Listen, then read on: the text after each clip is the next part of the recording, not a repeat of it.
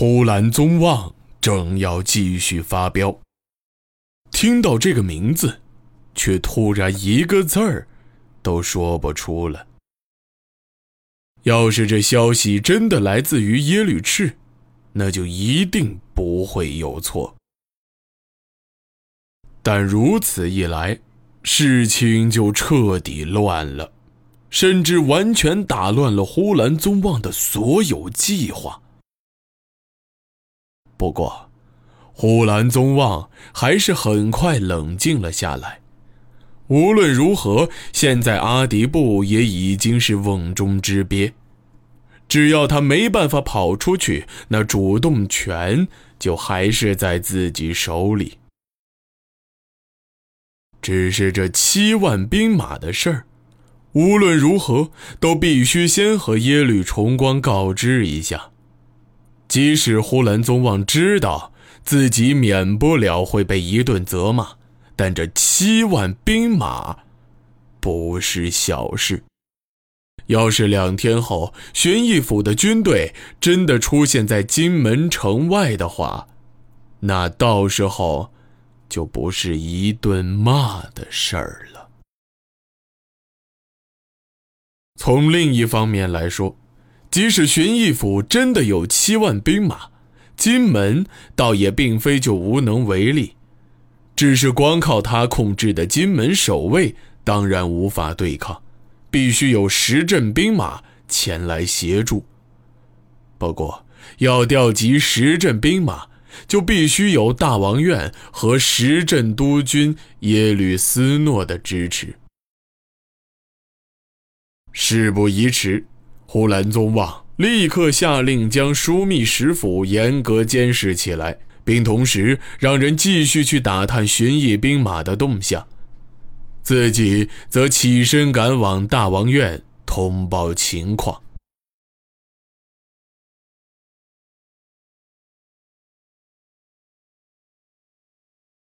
只是等呼兰宗望心急火燎赶到大王院的时候，才发现耶律重光根本还没有回来。早上通报进城的，就只是一些先行回来打点的侍从。三个时辰之后，一直到过了正午，焦急的呼兰宗望才终于等到了姗姗来迟的耶律重光。整整三个小时，呼兰宗望的心头就像是压了一块巨石，他生怕阿迪布玩什么花样，因此每隔一个时辰就命令手下汇报一次情况，并且每次汇报都必须详细描述枢密使府内外所有一切细节，包括有什么人试图靠近。或是从府里传出过什么异常的动静。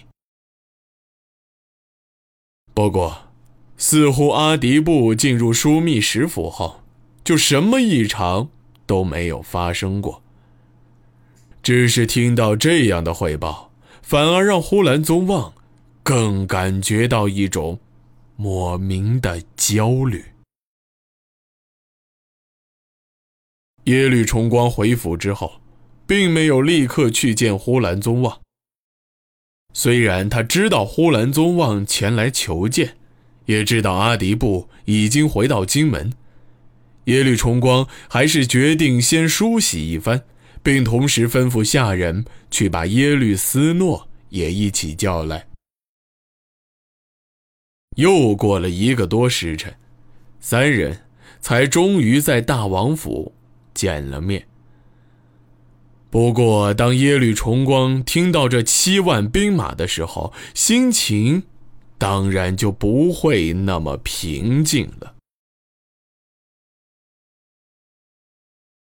大人不是说阿迪布能从巡弋调集的兵马不会超过三万吗？耶律重光一掌拍在桌上，双眉紧锁，脸色阴沉的吓人。站在一旁的耶律斯诺却显得有些幸灾乐祸。呼兰大人，这从寻邑发兵到金门，快的话也就是五天时间，比我调集三镇兵马的速度还要快。大人到现在才告知此事，如果叛军已经在赶来的路上，大人要我们如何应付？呼兰宗望等了将近五个时辰，这不短不长的五个时辰，他当然不会白白浪费。因此，面对耶律重光的怒火和耶律斯诺的质问，呼兰宗望却显得十分镇定。大王、大督军，臣在听说了这件事后，也是十分震惊。但细想之后，就觉得这其中一定有什么问题，所以臣已经派人再去寻绎打探。臣以为阿迪布一定是玩了什么把戏。寻绎的人口，大家都清楚，哪里去找那么多青年男丁出来？即使真的能够凑出七万人，是什么货色？也是显而易见的。说到这里，胡兰宗望稍稍留意了一下另外两人的表情，才继续说道：“而且阿迪布现在在我们手里，这些兵马能起到的作用又有多少呢？退一步讲，阿迪布要是死在荆门，这些人难道真的就造反吗？造反的理由？”又是什么呢？呼兰大人，耶律斯诺显得十分不满。你可别忘了，这些茶党原本穿的就是一条裤子。寻邑那边能闹事的人不少，特别是那树珠。要是阿迪布出了什么意外，树珠绝对会不分青红皂白和我们拼个你死我活。理由呢？这树珠做事。你什么时候见过理由？耶律斯诺虽然在表面上和呼兰宗望争的是面红耳赤，但他心里其实并没有太多慌乱，因为耶律斯诺向来以为石阵才是邪经真正的王牌，而不是那些严重汉化的茶党。茶党能够调集出来的兵马。不过是些看门的杂牌，战斗力确实不值一提。耶律斯诺仅仅是看不惯呼兰宗望这老贼，明明对战争一窍不通，却还要装的好像胸有成竹一样。大督军说的对，就在两人针锋相对之时，呼兰宗望突然脸色一变，笑着说道。其实我的意思是，这些军队很可能就是临时拼凑出来的，所以即使乱贼真的敢贸然发动进攻，以大都军的武功歼灭他们也是绰绰有余的。耶律斯诺一阵冷笑，一脸鄙夷的应道：“呼兰大人不用上战场，说话当然轻巧。”即使这些巡役兵弱不禁风，三个人打一个还是绰绰有余。大都军勇冠三军，怎么和我一个残废计较？好了好了，你们两个。一旁的耶律重光早已憋了一肚子气，现在见两人又开始窝里斗，说话当然不会客气。两人不敢再激怒耶律重光，都纷纷闭上了嘴。耶律重光分别扫了两人一眼，将双手架到腰后，在大堂里来回踱了两圈，这才抬起头看着呼兰宗望，忧心忡忡地问道：“阿底布呢？他那边什么情况？人已经关起来了？”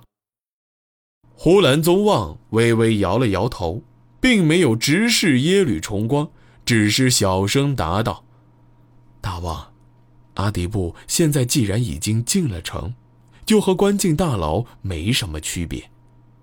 以臣之见，我们发动兵变的事儿，阿迪布应该已经猜到了。他既然赶来，一定是为了打探邪镜王的下落，然后伺机进行营救的。因此。”我们不如将计就计，监视枢密使府的一举一动，如果阿迪布出手，就一定会动用黑兜的力量。到时候，我们就能趁机将黑兜连根拔起，再除去阿迪布，就不会留下任何后患了。事成之后，我们可以把所有的过错都推卸到他的身上。